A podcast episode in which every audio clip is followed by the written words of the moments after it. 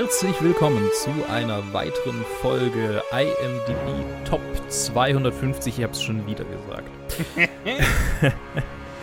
Joe ist hier bei mir. Hallo. In alter, in alter Manier. Mhm. Und wir reden über einen meiner Lieblingsfilme aus meiner Kindheit, Mhm. The Lion King, der passenderweise ein Jahr nach meinem Geburtsjahr meine, herauskam. Back to the Future doch, oder?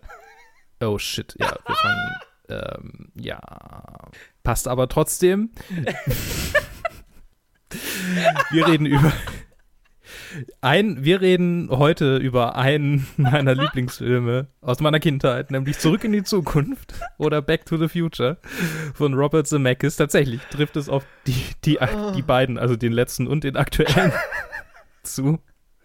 Und ähm, wir haben es in der Aufnahme umgedreht. Äh, Mhm. so viel äh, zu hinter den Kulissen. Ein Film von Robert Zemeckis. Mit Michael J. Fox, Christopher Lloyd, Leah Thompson und Crispin Glover und Thomas F. Wilson und so weiter und so fort. Claudia Welz übrigens noch als Jennifer. Vielleicht noch hervorzuheben, Mhm. weil die in den anderen beiden Filmen äh, recastet wurde, aber dazu Mhm. vielleicht später mehr, wenn wir über die Trivia reden, weil wir sonst nichts mehr haben, über das wir reden können. Zurück in die Zukunft ist einer der ikonischsten Filme aus den 80er Jahren, ähm, hat sich seinen äh, Platz als Klassiker definitiv ähm, so erkämpft äh, durch, die, durch die Jahrzehnte und äh, ist, glaube ich, ja, äh, mit irgendwie ikonisch, äh, was so irgendwie den Look angeht, was, was die, die, die, das Pacing angeht, was die Struktur angeht und nicht zuletzt, was die Charaktere und deren Beziehungen untereinander angeht. Und es war der erste Film, den ich mit meiner Brille gesehen habe. Oh, okay. Tatsächlich. Eine sehr einschneidende Erfahrung, ähm, als ich eine Brille, äh, das erste Mal eine Brille bekam und äh, diejenigen unter euch, die Brillenträger sind, wissen bestimmt, oder ich meine, vielleicht habt ihr sie ganz früh bekommen, aber ich habe sie erst so Mitte Grundschule, Anfang Gymnasium gekriegt, glaube ich, so ungefähr. Und äh, da habe ich natürlich viel Zeit ohne verbracht und mich sehr dran gewöhnt, irgendwie ein bisschen schlechter zu sehen. Und da plötzlich sieht alles anders aus und, und es wird schwindelig und, und die Augen brennen und jucken. Also es ist ein Krass. ganz komisches Gefühl, das erste Mal eine Brille zu tragen für eine Weile. Und ähm, das war der erste Film, den ich an dem Tag dann so quasi mit der Brille angeguckt habe. Und ich weiß noch, dass ich immer wieder vom Bildschirm weggehen musste, weil es so wehgetan hat. Also, dass ich quasi ein bisschen weggucken musste und dann wieder hingucken konnte nach einer Weile. Ja, so viel zu meiner Brille. Ähm, Wow. ähm, vielleicht noch zur Handlung. Wir werden spoilern, so wie immer. Andererseits ist es zurück in die Zukunft. Ja, also, ich ich, mein. weiß gar nicht, was man bei dem Film spoilern kann. Ähm, es geht um Marty McFly und Doc Brown. Marty ist ein cooler, aber so halbloseriger Teenager.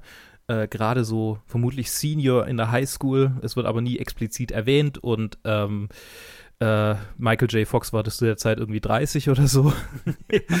ähm, äh, Marty, nee, äh, 24 tatsächlich. Okay. Ähm, Marty ist mit dem hiesigen Doktor, Doktor stimmt nicht ganz, mit dem hiesigen äh, verrückten Wissenschaftler Doc Brown befreundet, der eine Zeitmaschine erfunden hat, die er in ein DeLorean, ein, ein sehr markant aussehendes Auto, reingesteckt hat. Und mit dieser Zeitmaschine reist Marty, nachdem Doc von libyschen Terroristen erschossen wurde, ähm, in das Jahr 1955, wo er auf seine Eltern trifft, bevor diese sich kennengelernt haben. Und äh, dann quasi seine eigene Zeugung herbeiführen muss, weil sich seine Mutter in ihn verliebt. Genau, er muss, er muss Ah. herbeiführen, nachdem er selber erstmal ver vereitelt. Ja, genau, nachdem er selber vereitelt, weil, weil er dumm ist. Aber ja, ich meine, zu seiner, zu seiner Filmintelligenz vielleicht später noch ein bisschen mehr. Joe, äh, du hast den Film garantiert schon mal angeguckt äh, davor. Ja. Und wie, wie, fand, wie findest du Zurück in die Zukunft? Also, Back to the Future ist so einer in einer ganzen Reihe von Filmen, die so einen Mega-Klassiker-Status haben, die ich aber nicht in meiner Kindheit gesehen habe, Mhm. sondern sehr viel später erst. Ich glaube, das ist vielleicht drei Jahre her oder so, dass ich die ganze Trilogie das erste Mal gesehen habe. Und wie viele dieser Art, und es ist, es ist gerade gerade so die also ich meine, das ist jetzt kein Film von Steven Spielberg, aber ich würde ihn jetzt einordnen in diese sehr, also was Spielberg hat ihn ja mitproduziert und das ist so, fällt so in diese sehr äh, von Spielberg geprägte Block, Blockbuster-Zeit. Ja. Es, tatsächlich habe ich, eh, hab ich lange gedacht, dass Spielberg der, der Regisseur war. Ja, ich meine, ist ein, ein, ein häufiger Fehler, ein häufiger äh, ja. Denkfehler vieler Leute. Also wie Tim Burton nicht äh, Nightmare Before Christmas gemacht hat. Ähm, ja und genau, also das fällt in so eine, in so eine Zeit in den 80ern, wo, wo Spielberg und Co. und diese, vor allem diese Art, wie Spielberg Blockbuster gemacht hat, äh, irgendwie äh, so, so das Kino dominiert haben. Und von denen ich kaum einen in meiner Kindheit gesehen habe. Und ähm, die, die meisten davon haben bei mir dann dasselbe Muster, wenn ich sie anschaue. Sie haben auf mich lang nicht die Wirkung, auf die, äh, äh, auf die, die sie auf viele andere haben. Ja. Und das äh, trifft bei diesem Film und bei der ganzen Trilogie definitiv zu. Ähm, verständlich, total verständlich. Genau, also ich habe halt einfach nicht diese, die, also ne, wenn ich den als Kind gesehen hätte, kann ich mir total vorstellen, dass, dass es halt so einer gewesen wäre, den ich rauf und runter geschaut hätte, weil ähm, eine coole Story irgendwie so sehr ein, also einfallsreiche äh, Geschichte so mit dem. Also es ist sowas auch für, mhm. dass man sich irgendwie als Kind begeistert oder begeistern Total. kann oder ich mich auf jeden Fall begeistern konnte, so Zeitreise und dann die ganzen Verwicklungen, in die er, in die er gerät und so weiter.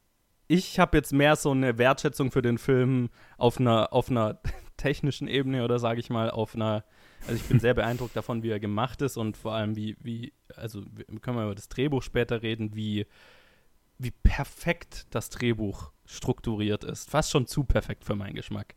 Also es ist so also es wird immer, es wird öfters als so eins der, der wenigen perfekten Drehbücher hochgehalten, weil mhm. äh, quasi alles hat ein Setup, alles hat ein Payoff, alles, was irgendwo später wichtig wird, ist irgendwo vorher schon mal aufgebaut und zwar ja. auf eine markante Art und Weise. Also es ist wirklich, wenn man nach Lehrbuch ein Drehbuch besprechen wollen würde, dann würde man Back to the Future nehmen, weil es ist ein perfekt durchexerziertes Drehbuch.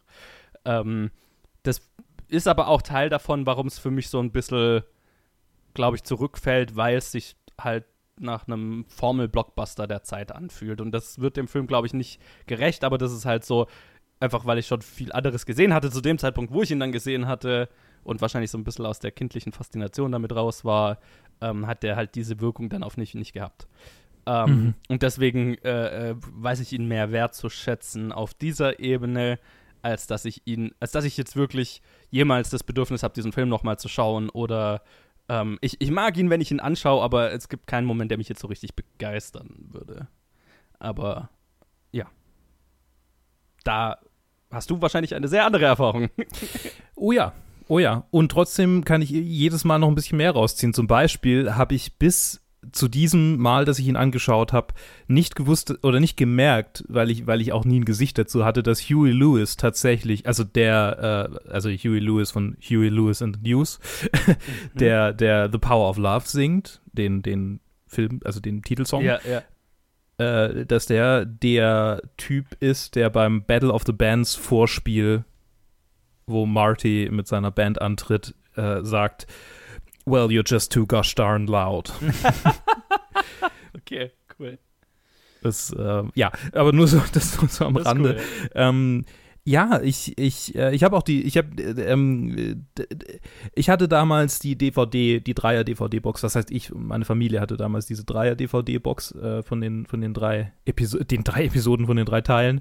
Und mein Bruder und ich haben immer ein Triple Feature draus gemacht. Mhm. Und das ist schon so eingebrannt, dass ich, also ich habe die tatsächlich und die mein Letterboxd verfolgen, äh, wissen das, genauso wie du, ähm, dass ich einfach ein Triple Feature draus gemacht habe und die einfach äh, hintereinander alle drei angeschaut habe.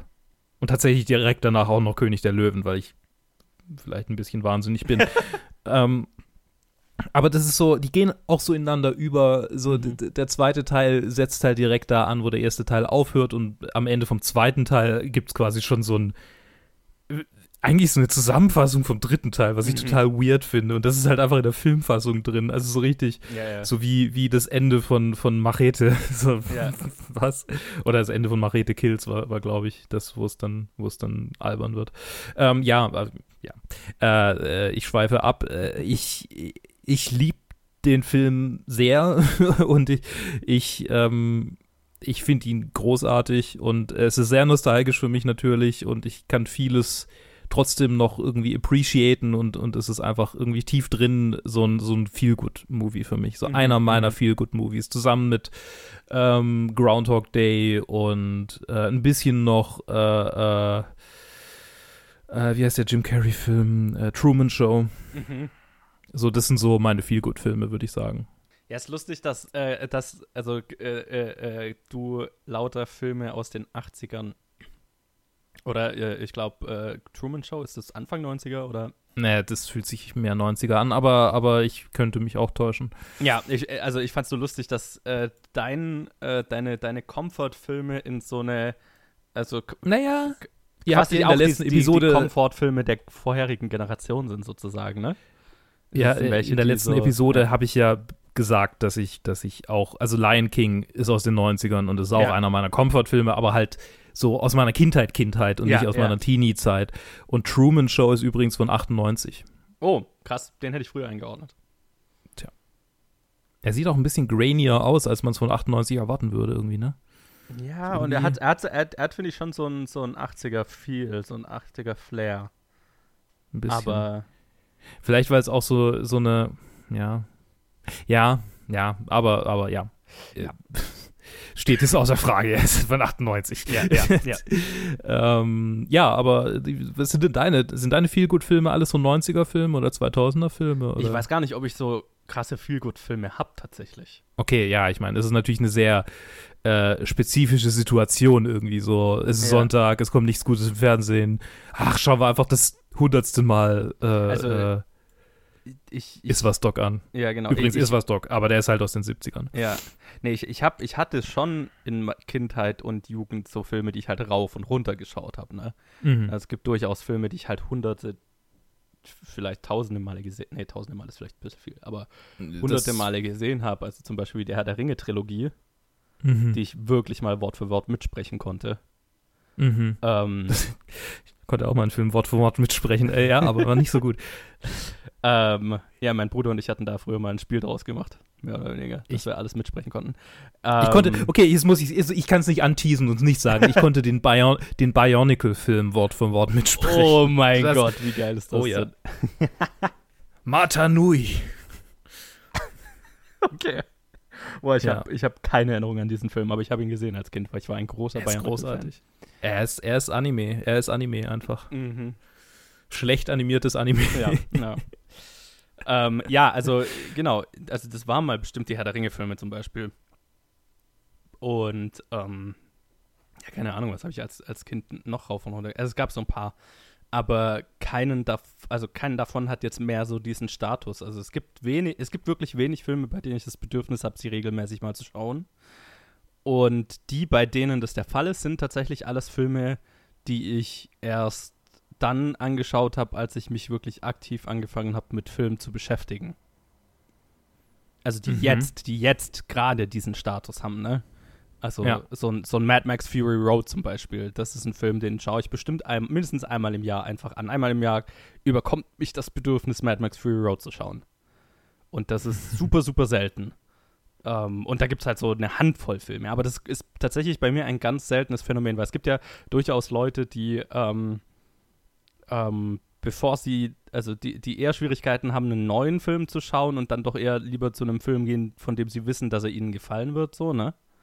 Mhm. Also das ist eine Art von, von Filmliebhaber, sage ich mal, von denen ich einige kenne und ich bin das genaue Gegenteil. Also ähm, ich würde viel eher einen Film schauen, den ich noch nicht kenne, als einen, den ich schon kenne, obwohl ich weiß, der, den ich schon kenne, gefällt mir. Also ich schaue mhm. meistens dann einen Film erst nochmal, wenn ich einen konkreten Anlass habe, wie zum Beispiel ein Podcast oder äh, dass ich jemandem den Film zeigen will. Also jetzt, ich über die letzten Wochen und Monate habe ich angefangen, das, die Marvel-Filme alle nochmal zu schauen, einfach weil ich meiner Mom immer, wenn ich mal zu Besuch bin, das ähm, Marvel Cinematic Universe zeigen will, damit sie eine Ahnung von dem größten Filmereignis unserer Zeit hat, sozusagen. weil sie halt auch ein Filmfan ist und ich weiß, Endgame wird ihr gefallen. Mhm. Ähm, aber sonst hätte ich die Filme nicht nochmal geschaut. Und ich, tatsächlich jetzt, wo ich gerade in diesem, in diesem Rewatch bin, es ist ziemlich anstrengend und die meisten davon sind ziemlich kacke. Ähm, ja. Und ich hab so, war so nach äh, Civil War, den ich besser in Erinnerung hatte, den ich richtig kacke fast schon fand jetzt. Ähm, war, bin ich jetzt gerade an so einem Punkt, oh, ich werde die meisten dieser Filme nie wieder anschauen, wenn ich nicht einen konkreten Anlass habe. Das, das war's jetzt dann, jetzt ist gut so, ne? Ähm, und dafür, also ist lustig, ich habe eine unterschiedliche Perspektive auf viele andere, ich schweife völlig ab, aber äh, genau, so verhält es sich bei mir mit Comfort-Food-Filmen oder Filmen, die ich mehrmals anschaue. Ich weiß nicht mehr, was deine Angang Anfangsfrage war. Ich bin völlig abgeschweift. ähm, ich habe gefragt, was ist dein Comfort, was sind deine Comfort-Food-Filme? Von ah, ja, daher okay. passt mhm. das. Ja. Das Früher war das übrigens auch mal Star Wars, das, das kann ich auch noch sagen. Ah, ja, ja, oh, ja, auf jeden Fall. Oh, oh, die, natürlich, natürlich. Die, also die Star Wars-Filme waren auch was, was ich einzige, geschaut habe. Das ähm, Einzige, was, was, mich da, was mich da ein bisschen äh, verhindert hatte, war einfach, dass, dass ich die nicht hatte. Also, dass meine Eltern die ah, nicht hatten. Ah, okay, ja dass man, mein Opa hatte die auf VHS, aber ich konnte ja nicht immer nur bei meinem Opa Sachen angucken. Ja, es ist lustig, weil tatsächlich, ich glaube, also ja, wenn ich, wenn ich welche aus meiner Kindheit rauspicken müsste, sind es die, ist es die Herr der Ringe-Trilogie und die sechs Star Wars-Filme, die zu der Zeit raus waren. Weil da war es tatsächlich öfters so, dass mein Bruder und ich halt einfach selbst nur Teile von den Filmen angeschaut haben. Ne? Also ich weiß nicht, wie oft ich ähm, das Ende von Die Gefährten angeschaut habe mit, dem, mit dem Kampf gegen die Urukai. Ne? Mhm. Also mein Bruder, äh, es gab Tage, wo mein Bruder und ich einfach nur die, die DVD eingelegt haben, nur um dieses Ende halt anzuschauen, weil wir es so geil fanden. Und äh, genau dasselbe mit, mit den Star Wars-Filmen. Also mein Bruder und ich haben auch regelmäßig immer mal einfach nur das, das Finale von Revenge of the Sith angeschaut. Einfach nur dieses Lichtschwert-Duell oder so. Ne? Einfach so, so random Shit. Mhm. Also diese zwei Trilogien fallen da definitiv drunter. Und bei Star Wars ist es lustig, die, die waren es noch lang so meine Comfort-Food-Filme, bis das ganze Fandom so toxisch wurde und ich so, so verbrannt bin inzwischen von Star Wars, dass ich bei, dass es mich jetzt schon gerade nervt, dass ich darüber rede. Und das ist so ein bisschen schade okay. tatsächlich. Also das, das, ärgert mich auch, dass, dass, es, dass, es, dass ich es habe so weit kommen lassen, dass, dass der, der ganze Diskurs um Star Wars mich so aufgeregt hat, dass ich die Filme eigentlich nicht mehr, also mich gar keinen Bock habe, mich damit zu beschäftigen, weil das dann alles wieder anfängt und und es ist so omnipräsent okay. und so weiter. Ja. Dann, dann lass uns doch mal uns mit etwas beschäftigen, was nicht Star Wars ist. ich fand ja lange Zeit Marty so den besten, also früher fand ich Marty so den besten Charakter, einfach weil so unser, unser, unser äh, Point of View ist. Mhm. Aber jetzt so im Nachhinein muss ich sagen, dass Thomas F. Wilson als Biff Tannen und dann in den späteren Filmen die hunderten, hunderte, hunderte verschiedenen Iterationen von Biff Tannen ist. Ähm, hast du eigentlich die anderen zwei angeguckt? Äh, Teil 2 und Teil 3 mal? Äh, ja, ja, ich habe auch, ich, ich habe das Blu-ray-Box-Set. Ähm, ah ja. Ich habe die, also damals, wo ich sie halt alles das erste Mal angeschaut habe, ich habe die alle, damals habe ich das Triple Feature gemacht, ich habe das jetzt nur nicht nochmal gemacht. Mm, ähm, okay, ich muss, okay. ich nee, muss auch nee. sagen, ähm, dass mir der zweite tatsächlich am besten gefällt. Witzig, ähm, weil die meisten mögen den zweiten überhaupt nicht. Ja, genau. Und ich mag ihn aus genau den Gründen, die die meisten Leute, weswegen die den nicht mögen. Ähm, das ist nämlich, das ist das Lustige daran, was ich, was ich glaube ich auch zu meinem, meine Krit oder was heißt zu meinem Gefühl diesem Film gegenüber hier habe. Ähm, der zweite ist definitiv messier mhm. und, und, und weniger gut geschrieben, aber ich mhm. mag die Messiness, weil das sind halt finde ich, mutigere Ideen drin. Und der ja. erste ist mir fast zu slick, zu perfekt. Mhm, mh. Und ich tendiere dazu, Filme mehr wertschätzen zu können, wenn sie nicht durchperfektioniert sind, sondern wenn sie irgendwie Ecken und Kanten haben, die vielleicht auch manchmal nicht funktionieren, aber äh, ich, keine Ahnung, also das, das reizt mich dann oft mehr. Also ich mag den ersten am meisten tatsächlich, aber die, die anderen beiden sind für mich auf einem Level, mhm. weil irgendwie die Messiness vom zweiten Teil und dann die, total nur, nur noch absurde Western-Komödie mit den beiden ist halt ja. dann nur noch so, okay, wir, wir Lion King Teil 3, die Abenteuer von Timon und Pumba, ne? Ist einfach right, nur noch so, right. okay, ich will jetzt einfach nur noch in diesem Universum bleiben, ist mir scheißegal, ja, ja. was das eigentlich geht. Und, und äh, tatsächlich die die halt quasi sowieso schon die ganze Zeit zugrunde liegende Jules Verne-Verehrung, die mhm. in diesem Film sowieso mitschwingt, uh, ähm, ja. dann einfach so auf den Punkt zu bringen, das finde ich halt auch einen schönen Move. Und, und es, ist, es ist halt auch so ein mega wiederkehrendes Element im dritten Teil. Ja, ja, ja. Äh, die Kinder von ihm heißen ja Jules und Verne. Ja, ja, ist so geil. Die Filme sind nicht subtil. In, in nee, nee, das sind sie nicht. ähm, vielleicht, vielleicht, also ich meine, wir haben es schon ein bisschen angesprochen, aber vielleicht ähm, können wir drüber reden, was das, was das Drehbuch so perfekt macht. Ja. Mhm. Ähm, also du hast bestimmt mehr Ahnung davon, aber so von dem, was ich irgendwie gelesen habe oder was, was du jetzt vorhin auch angesprochen hast, kann ich schon sehen, wie, wie, ähm, wie kalkuliert der Film ist. Ja. So, so, so sehr, sehr, sehr durchgeplant. Und ich, ich vermute auch mal, dass in diesem Film kaum irgendwie improvisierte Stellen drin sind, weil, weil es, es, es fühlt sich fast minutiös, äh, also, oder sek sekundenweise so richtig quasi, ist es alles einfach so, es würde mich nicht wundern, wenn das Drehbuch irgendwie 300 Seiten lang ist und wirklich so jede Einstellung genau beschrieben wurde, so, weil es irgendwie so, oder vielleicht ist es Lightning in a Bottle und es hat einfach perfekt gepasst. So, ich weiß es nicht genau. Also, aber, aber ja? ich, ich glaube, ich würde mal so sagen, was das Drehbuch angeht, so die Einstellungen und so weiter sind da mit Sicherheit nicht drin. Aber und, und der Film ist mit Sicherheit Lightning in a Bottle auf, einem, auf einer gewissen Ebene. Ne? Der hat schon irgendwie einen mhm. Zeitgeist getroffen damals. Ähm, und also hat halt irgendwie einen Nerv getroffen. Also wie, wie viele so, so äh, Blockbuster, gerade aus dieser Zeit, äh, äh, 80er, 90er und so weiter, die halt so einen Status erlangt haben in einer Zeit, wo der Blockbuster erst so groß wurde. Ne? Mhm. Die halt irgendwie, keine Ahnung, so ein kulturelles Phänomen erzeugt haben. Was das Drehbuch angeht, ist es halt so, du kannst dieses Drehbuch, wenn du dir so eine äh, keine Ahnung, wenn man, wenn man jetzt anfängt, sich für Drehbuchschreiben zu interessieren und dann so Bücher liest über, über Drehbuchschreiben und sich klasse, so, so die klassische äh, Drehbuchstruktur anschaut, ähm, du kannst das Back to the Future Drehbuch nehmen und exakt auf diese Schablone legen und es ist nichts daneben. Mhm. So, als Metapher vielleicht, mhm. ne? dass das, das okay. wirklich, also äh, äh, bis darauf, so, so, was, was so immer so Drehbuchsprüche ähm, sind wie auf Seite 20 muss der das Inciting Incident äh, passieren, was äh, den ersten Akt beendet und den zweiten Akt einleitet und ähm, ne, also so, wo, wo du es bis auf die Seitenzahl runtergebrochen hast, äh, äh, die, die Wissenschaft hinter dem Drehbuch und was, mhm. was halt immer, was ich immer finde, sind ganz gute Anhaltspunkte, aber ähm, wenn, sich, wenn man sich zu sehr dran hält, dann fühlt sich halt zu, auch zu nach Schema F an. Und ähm, der hier äh, exerziert das zur Perfektion durch, ne? Ähm, ja.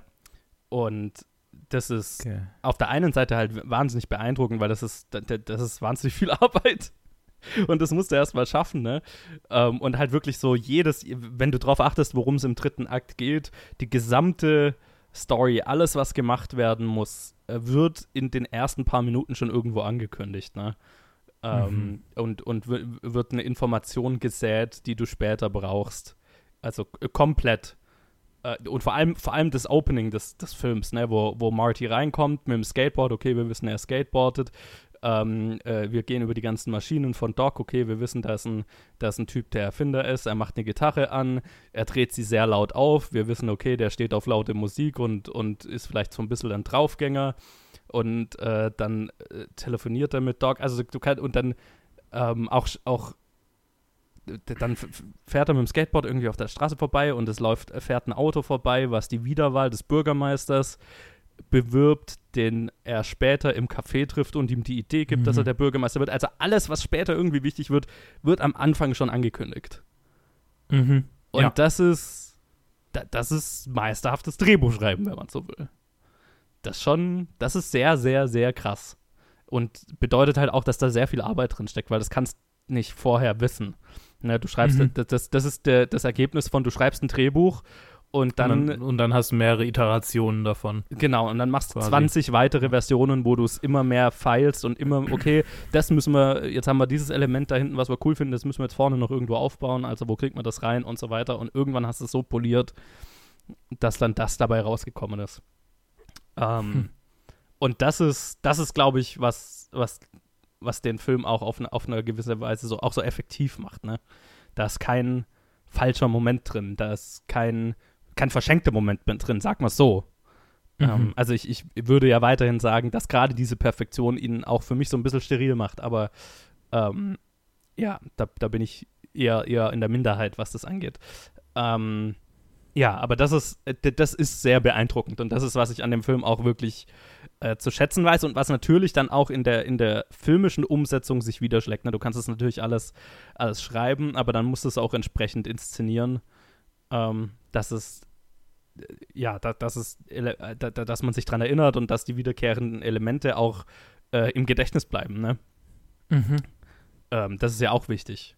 Und äh, ja, also es gibt, es gibt einfach immer wieder Momente in dem, in dem Film, die man sich rauspicken könnte und so ein bisschen eine Drehbuchlektion draus machen könnte. Allein auch schon, ne, dann kommt am Anfang ist er mit, ich weiß nicht mehr, wie sie heißt, äh, seine Freundin, stehen die da draußen rum, dann kommt die Tante, die für den, die Reparatur des äh, Clock Towers Geld will, erzählt uns exakt, was wir am Ende wissen müssen, äh, zu welcher Zeit und an welchem Datum äh, der Clock Tower vom Blitz getroffen wurde und dann schreibt sie ihm ihre Nummer auf diesen Zettel, den er dann dabei hat, was dann äh, der Beweis für Doc ist, dass das passieren wird und was diesen Storystrang zum Rollen bringt. Ne? Das sind alles, ja. alles hat so einen, ja, so einen nachverfolgbaren Bogen in diesem Drehbuch. Und das ist, das ist sehr cool. Es ist, ja. es ist schon ganz schön krass, ja. Ich, ich meine, es, ich meine, ich habe den Film ganz ziemlich oft gesehen, von daher, ich glaube, es, es fällt es fiel mir es schwer, das so genau so zu benennen. Aber ja, ich meine, ich habe das nat natürlich, also jetzt nicht, ich habe das natürlich gemerkt, äh, ja, ja. oder irgendwie appreciated, aber ja, okay. Okay, aber dann, dann habe ich es jetzt gut eingeordnet, ähm, worum es genau geht, wenn Leute äh, darüber reden, dass das ein perfektes Drehbuch sei. Ja. Schön. Und okay. es, ist, es ist lustig, weil ähm, es kommt mir nur gerade in, in, den Sinn, ähm, dass eine, eine Diskussion war, die um Lights, äh, äh nicht Lights Out, äh, äh, Knives Out geführt wurde, der mm. Ryan Johnson-Film, der ja letztes Jahr oder Anfang bei uns Anfang dieses Jahres rauskam. Bei dem ich das oft gehört habe, dass Leute gesagt haben, das Drehbuch ist so perfektioniert, alles, was irgendwo mal erwähnt wird, kriegt irgendwo einen Payoff. Das hat mich schon wieder genervt, wie perfekt es durchexerziert war. Und das Lustige ist, bei dem Film, mir, bei dem Film war es dann bei mir umgekehrt. Da habe ich es beeindruckt, da hat es total für mich, fand ich es beeindruckend, da hat es total für mich funktioniert. Und hier nicht so ganz und ich weiß nicht, kann nicht wirklich erklären, warum. Aber naja, ja es ist halt ein Zeitgeistfilm, ne? Also ja. die Indianer, also für mich funktionieren zum Beispiel die Indiana Jones-Filme gar nicht so sehr, weil Ach, ich die spät angeguckt habe. Ja, also ich, es ist schon und, und Knives Out ist, würde ich es nicht unbedingt als einen Film bezeichnen, der irgendwie für Teenager gedacht ist. Und diese nee, Abenteuerfilme, klar, die sind schon irgendwie für die breite Masse gedacht, aber jetzt, wenn wir ehrlich sind, sind die schon eher so für Teenager. Und ja oder haben vielleicht, vielleicht nicht unbedingt für Teenager, aber haben, glaube ich, auf Teenager einfach die größte Wirkung. Ja. Und waren also zu der Zeit auch 100% dafür gegeben. Ich meine, heutzutage werden Blockbuster auch noch für, für Teenager gemacht. Also ja, das ist, ja, das, ist das Zielpublikum. Ja. Also die Marvel-Filme ah, ja. und so, ne? The script was rejected 44 times before it was greenlit, steht hier auf IMDb. 44 verschiedene Versuche haben sie unternommen, um, um den Film zu drehen verrückt. Also Versuche im Sinne von haben versucht, äh, äh Finanziers dafür zu finden, mehr oder ja, weniger. Ne? Das, da, das Drehbuch an den Mann zu bringen. Genau. Das hoffentlich fertige Drehbuch. Vielleicht, ich meine, vielleicht waren es 44 Versionen, wer weiß, wer weiß. Es, es, würde mich nicht wundern tatsächlich. Also es ist, es ist krass, wenn man manchmal erfährt, wie viele Versionen von einem Drehbuch es gab, bis es zu dem kam, was letztendlich verfilmt wurde. Hast also, du ja. die Doku Back in Time gesehen? Ist die auf den Blu-rays als Special Feature drauf? Weiß ich nicht. Okay, weil also es kann schon sein. Äh, doch wahrscheinlich schon, weil äh, ich habe also damals, wo ich die angeschaut habe vor ein paar Jahren, habe ich mit sicher, also wenn, wenn die auf dem Blu-rays ist, ich habe das Bonusmaterial gesehen und ich weiß sehr viel über die Hintergrundgeschichte, also ich schätze mal, das wird daher kommen. Oder? Ja, Okay, also es, es ist ähm, eine Doku halt, ich meine eine Doku, die sich auch so, nee, es ist eine Doku, die sich halt mit den Fans beschäftigt und ah, deren Okay, ich glaube, es, es geht auch ein bisschen in die Richtung, aber, aber es geht vor allem um, um Fans und wie die quasi. Also es geht um zum Beispiel um einen Mann, der äh, DeLoreans sammelt. Ah, okay. Ähm, oder, oder irgendwie in seinem DeLorean. Ich, es ist auch schon länger her, dass ich sie angeguckt habe. Primär wollte ich eigentlich nur anbringen, weil ich gerade hier gelesen habe, dass John DeLorean ähm, Entschuldigung, dass ich ein bisschen heiß sei heute, mhm. ähm, ich gelesen habe, dass John DeLorean äh, Bob Gale und Robert Zemeckis äh, einen, einen Fanbrief, Fanpost geschickt hat, äh, als Dankeschön, äh, also mit einem Dankeschön, dass sie, sein, dass sie seinen Wagen unsterblich gemacht haben. Mhm. Und dann fiel mir ein, dass in der Doku erwähnt wird, dass der DeLorean einfach ein ziemlich schlechtes Auto war. Ja. also das, ja, ich meine, äh, eine Stahlkarosserie, wer kommt auf so einen Schwachsinn? Also nach das, allem das ist das perfekte 80er Jahre Auto, einfach ja. nur Hybris, nur Hybris. Ja, da, genau, das ist woran ich mich also von den Hintergrundinfos, die ich über diesen Film weiß, erinnere, dass halt einfach der DeLorean ein völliges Vanity Project war von diesem diesem Typ, der halt irgendwie sein perfektes Auto machen wollte. Ja. Und es halt einfach Kacke war wenig, sau wenige produziert wurden und die Firma ja super schnell bankrott gegangen ist. Aber, ja, und da war mal der Präsident von GM, also. ja, genau. Ähm, also das halt, also so, so ein totales, ähm, so, so ein The Room eigentlich, ne? So, so, ein, so, ein, mhm. so ein Typ, der irgendwie seinen Auto. Traum verwirklichen wollte, aber halt irgendwie nicht, nicht richtig ah. geschafft hat, ne? Und dieser Film hat irgendwie dieses Auto so unsterblich gemacht, aber der Grund, warum es nicht so viele gibt davon und warum man dieses Auto außerhalb dieses Films eigentlich nirgendwo jemals gesehen hat, außer ich bin tatsächlich auf der Autobahn vor kurzem an einem vorbeigefahren, ja. ähm, ist halt, dass es ein Kackauto war. Ja. Ein teures, schlecht gemachtes Auto. Ja, unglaublich schwer. Das heißt, er zieht nicht, aber ja. eigentlich ist es ein Sportwagen. Ja. Also und dann sauteuer. Ja, und halt einfach sau, einfach sau viel an Qualität für die Form und gerade für die Türen und so weiter geopfert, die halt alles, ja. alles nur da ist, um cool auszusehen, um irgendwie luxuriös auszusehen, aber halt. Ja. Ähm, und es ist ein, ja. angeblich auch mega ungemütlich. Ja, ja, genau. Also alles nur Schein, aber, aber, aber nichts dahinter. Ja. Innen drin eher, Innenausbau eher wie ein Trabi. Ja. Schön. Aber, ah. aber auch so eine faszinierende Geschichte, finde ich. Also, total. Und total. ausgerechnet, dass dann halt dieser Film dieses Auto irgendwo verewigt hat. Was ist, es macht es ja fast besser, ne? Dies, du kannst dieses Auto nicht von diesem Film trennen, mhm. weil es außerhalb dieses Films kein Leben hatte. Das heißt, es ist, das, es ist ja, schon. Auf, auf Ewigkeit mit diesem Film verbunden. Uh. Und das, das finde ich schon wieder faszinierend. Es ist fast, als wäre dieses Auto für den Film entwickelt worden. Und heutzutage gibt es halt noch ein paar Leute, dieses, die, die, die, die seltenen äh, äh, Props quasi noch sammeln, die davon im Umlauf sind. So.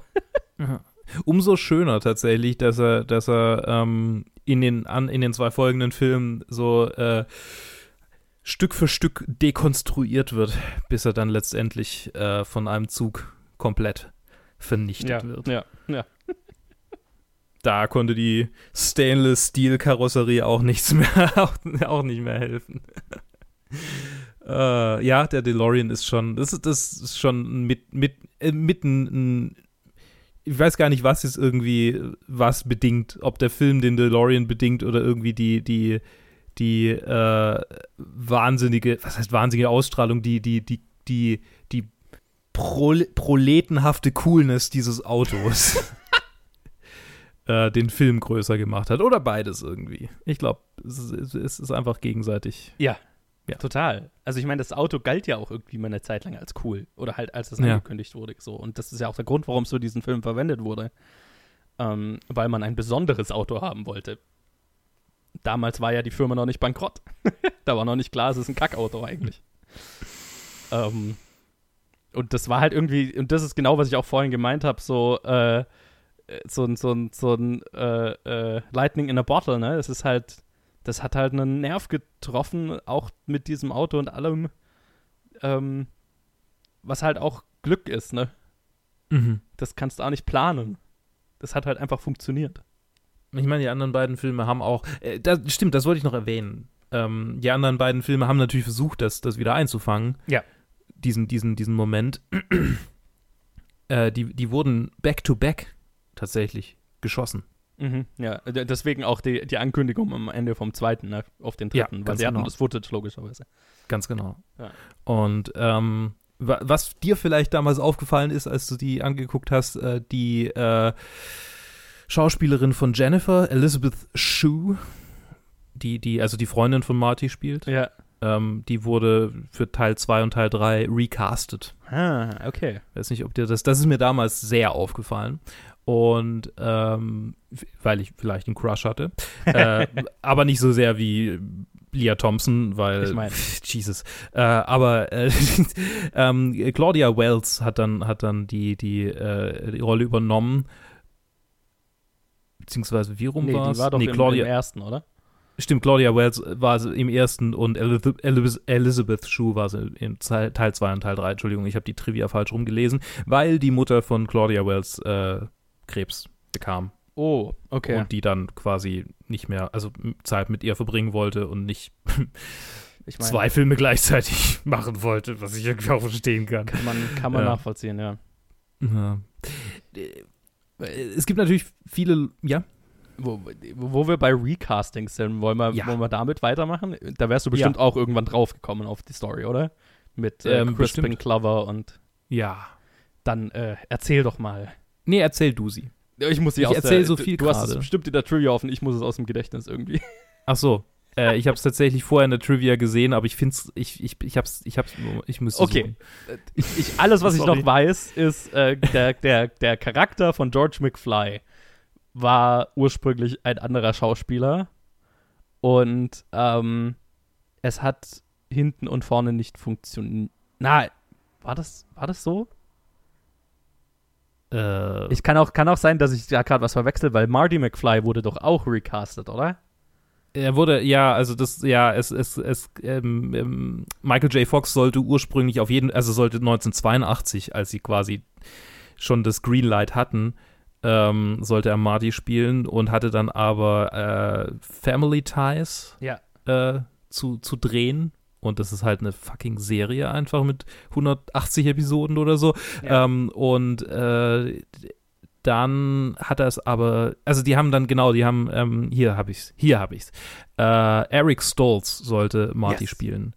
Und das hat dann aber nicht funktioniert. Und dann mussten sie, äh, haben, haben sie Eric Stoltz wieder, wieder fallen gelassen und Bar, äh, ähm, äh, Michael J. Fox hat dann einfach beides gleichzeitig gemacht. Ja, und nach den Geschichten, wie die er so erzählt hat, hat er quasi halt tagsüber Family Ties gedreht, ist dann direkt ans Set von Back to the Future, hat in den Pausen gepennt und halt zwischendurch in, in seinem Trailer, um dann am nächsten Morgen wieder am Set von Fam Family Ties zu sein.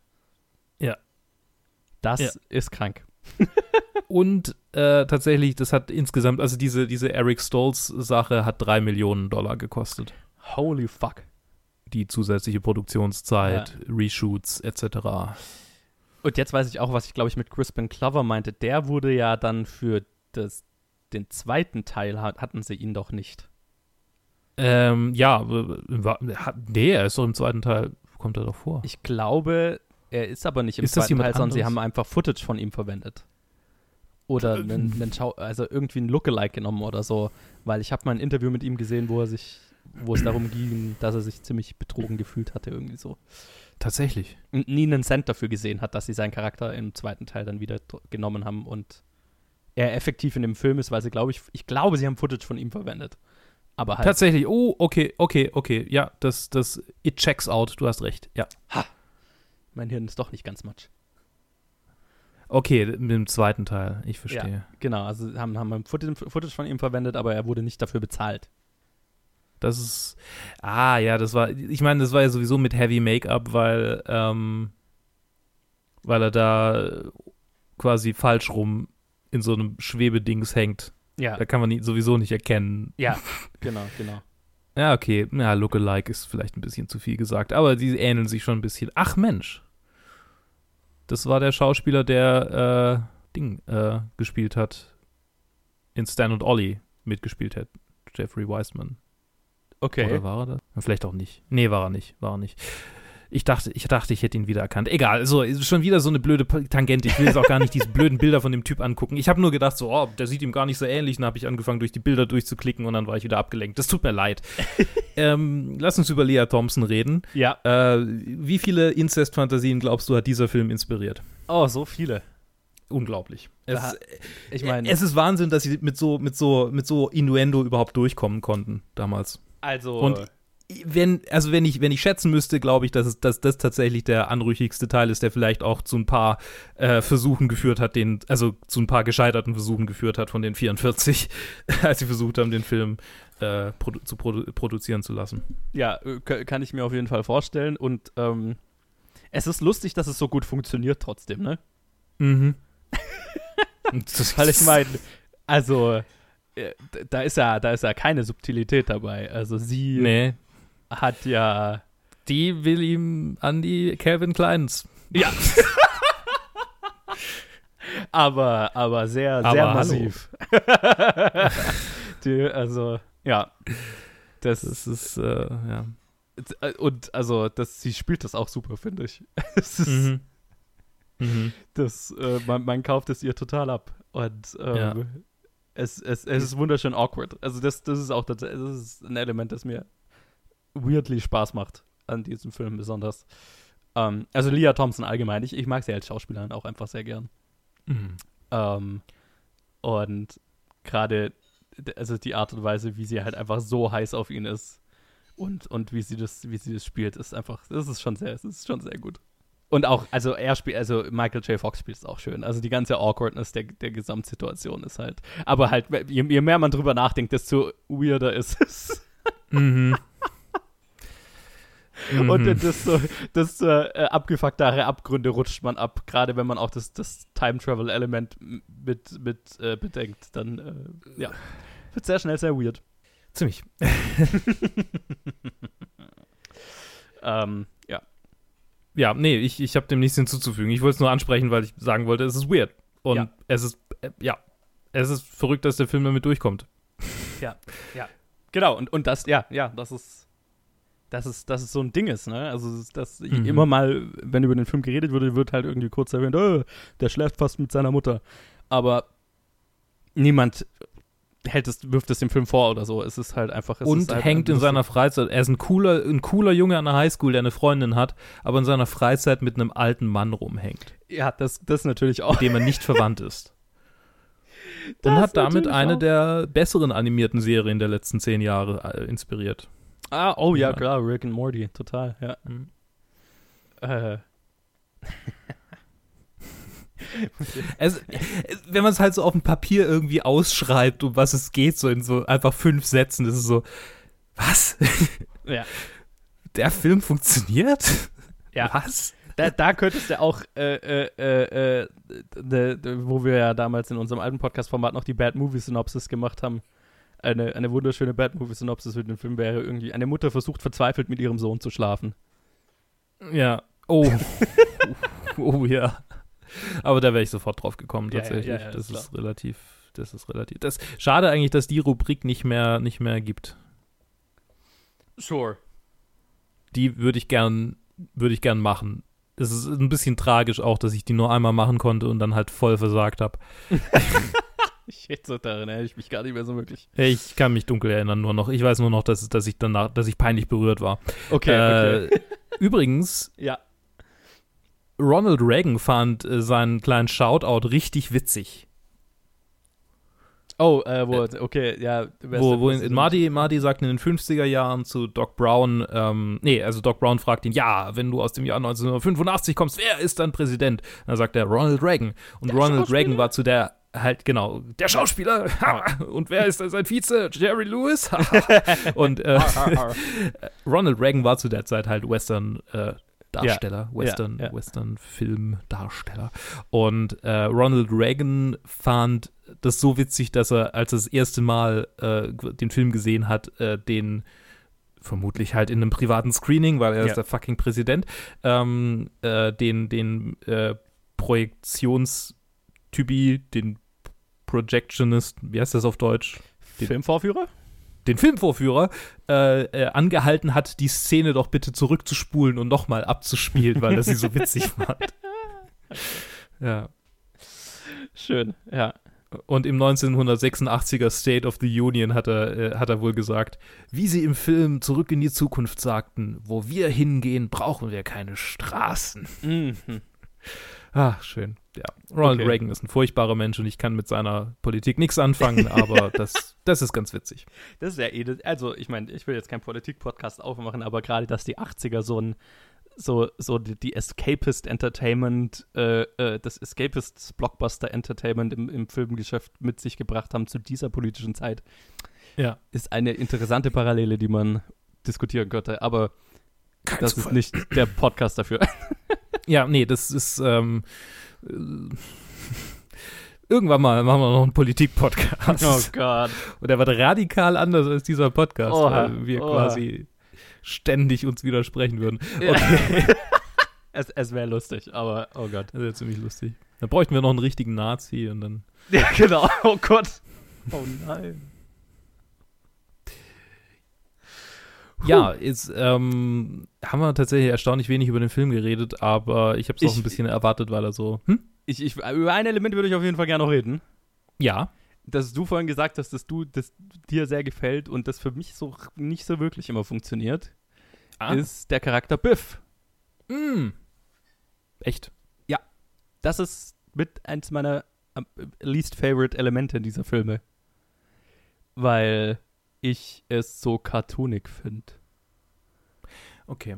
und ah, ich weiß nicht, also ich äh, der Film ist natürlich ein Cartoon durch und durch und in, in dem Film passt natürlich auch irgendwie, aber so diese Art von Cartoon-Bully und so auch dieses, ne, okay, am Anfang ist er erst, äh, ist, ist Biff der Boss von, von George McFly geworden und am Ende ist er nur noch der, der Typ, der ihm halt irgendwie das, das Auto wäscht und, und sein Gehilfe ist und so weiter. Das ist halt, ja, sehr cartoony, sehr on the nose und ja, hat, hat für mich nie so gezündet. Ist, ist ein Element, eins der Elemente, die für mich nie so, so gezündet haben in diesem Film.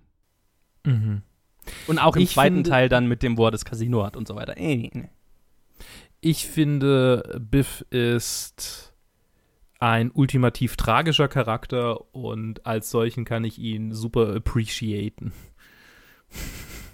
Ist er das?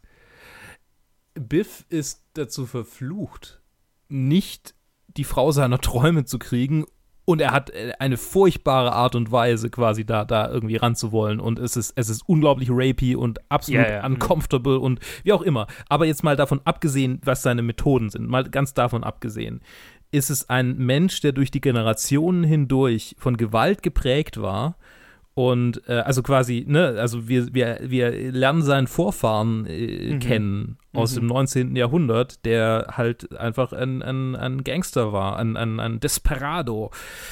Und, und so zieht es sich durch die Gener- Generation hindurch und so äh, sehe ich darin in ihm halt einfach so diese, diese generationenübergreifende Inklination zu Gewalt und, und Kriminalität, die äh, in der Casino-Sache kulminiert. So, so quasi, was ist der, was, was würde ein solcher Mensch tun, wenn er quasi einfach un, unkontrollierbar viel Geld hätte? er Mhm, würde mhm. Donald Trump werden. Ja, ja, Und- ja, ja, ja. Und es ist, äh, es ist so ein bisschen, finde ich, ein, ein, ein Symbol dafür, was falsch läuft mit, mit Menschen. So, Mhm. was, was in unserer Gesellschaft irgendwie falsch läuft, einfach. Ne? Es, es gibt Leute, die denen es wahnsinnig, also denen es scheiße geht und die, die, also denen es klar, finanziell scheiße geht vielleicht auch, aber vor allem psychisch scheiße geht. Wir, wir wissen jetzt nichts über seinen Background, aber immerhin hat er irgendwie ein geiles Auto und so. Also kann es ihm nicht so scheiße gehen, aber es geht ihm emotional dreckig. Und das Ja. lässt dann allen Leuten um ihn herum aus. Und seine, seine toxische Männlichkeit erlaubt es ihm nicht, auf irgendeine andere Form diese, diese äh, emotionale Schwäche und Vulnerab Vulnerabilität äh, in irgendeiner Form auszuleben oder, oder sich heilen zu lassen, wie man so sagen könnte. Also der Mann muss einfach, ich glaube, Biff wäre, wäre ein anderer Mensch, wenn er mal in Therapie gehen würde. Und äh, es ist daher ein tra tragischer Charakter für mich. Also ja, das ist da definitiv drin. Ähm, auch so dieses. Aber natürlich, ähm, das ist nicht die Essenz des Charakters. Es ist einfach nur, ich habe den Film schon hundertmal gesehen und ich sehe halt gern andere Sachen dann in den Dingen als Nein, also ich, gezeigt. nein, nein, wird. also ich, das, das ist da, das ist ja nicht, das wird ja gezeigt. Alles, Ja. was du gerade gesagt hast, ist da definitiv nee, aber ich meine, das intendiert war so. es, es ist, das ist, glaube ich, auch intendiert. Es ist halt einfach sehr breit erzählt, sehr, mit, mit äh, Broad Strokes, wie sagt man auf Deutsch. Es ist halt sehr äh, übertrieben erzählt, das Ganze. Und, ähm, und ich glaube, das ist auch was, was für mich nicht so funktioniert ist. Diese, diese cartoonige Erzählweise von einem Charakter, der sonst prinzipiell ganz interessant wäre und da halt dann so ein bisschen so ein 80s Bully-Cartoon ist. Mhm. Und mhm. ähm, halt auch so die, äh, die, die, wie das Ganze kulminiert, also mit dieser sehr rapey-Szene, okay. Ähm, und dann irgendwie George McFly reißt sich dann halt einmal zusammen und äh, haut ihm auf die Fresse.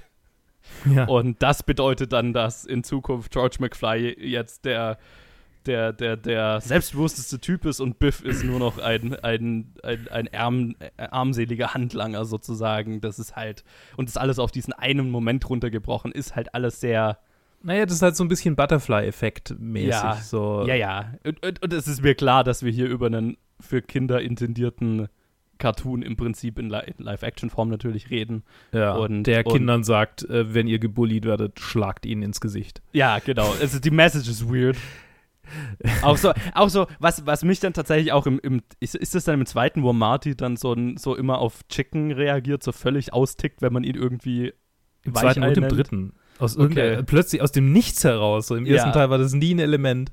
Total. Das so und bescheuert. das ist halt so, so ein bescheuertes Element und halt macht, den, macht den Charakter für dich so unsympathisch. Das, das ist richtig dumm. Und, und das, halt so, das ja. ist hier halt schon so ein bisschen so drin, dass halt George McFly so ein, ein Cartoon-Weichei ist und Biff ist ein Cartoon-Bully und wenn das Cartoon-Weichei einmal äh, sich zusammenreißt und dem Cartoon-Bully in die Fresse schlägt, dann ändert sich die Le ändern sich die Leben beider äh, zum dahin, wo der Film es als positiv empfindet. Mhm. Und das ist halt es ist sehr einfach.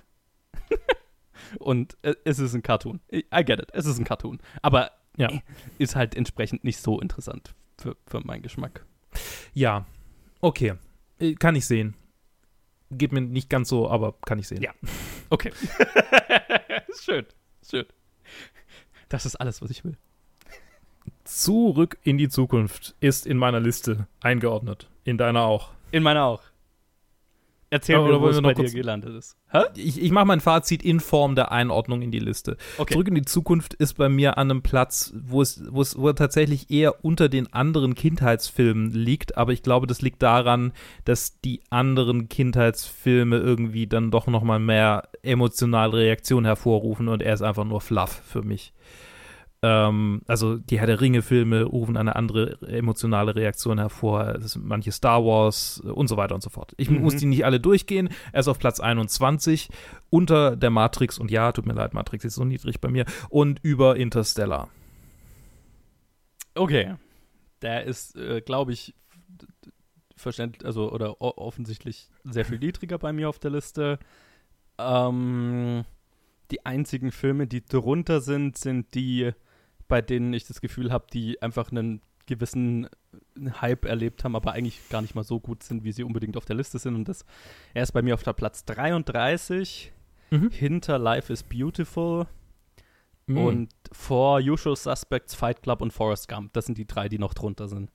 Okay. Ähm, Krass. Aus den genannten Gründen, es ist ein. Ich, ich kann verstehen, warum er für so viele Leute so einen Kultstatus hat. Ähm, ich glaube, ich habe den Zeitpunkt einfach verpasst und den Hype, er war halt so, es ist einer von den Filmen, der so gehypt war, dass zu dem Zeitpunkt, wo ich ihn gesehen habe, ähm, der das halt auch nicht geliefert hat oder, oder halt einfach das zu erwachsen war, I don't know. Ähm, zu zynisch inzwischen. ähm, und deswegen hat er nicht den Status, den er bei vielen anderen hat bei mir. Aber es, es ist ein sehr gut gemachter Film. I get it. Schön freut mich, dass, dass es doch äh, ähm,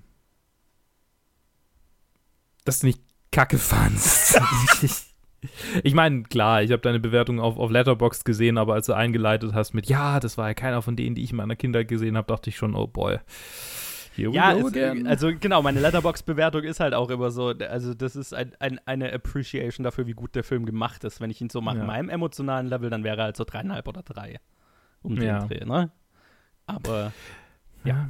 Naja, ähm, ich freue mich auf jeden Fall, dass du dabei warst. Was machen wir als nächstes eigentlich? Lass mich mal schauen. Oh, oh. wir haben ein interessantes oh. Double-Feature, die nächsten.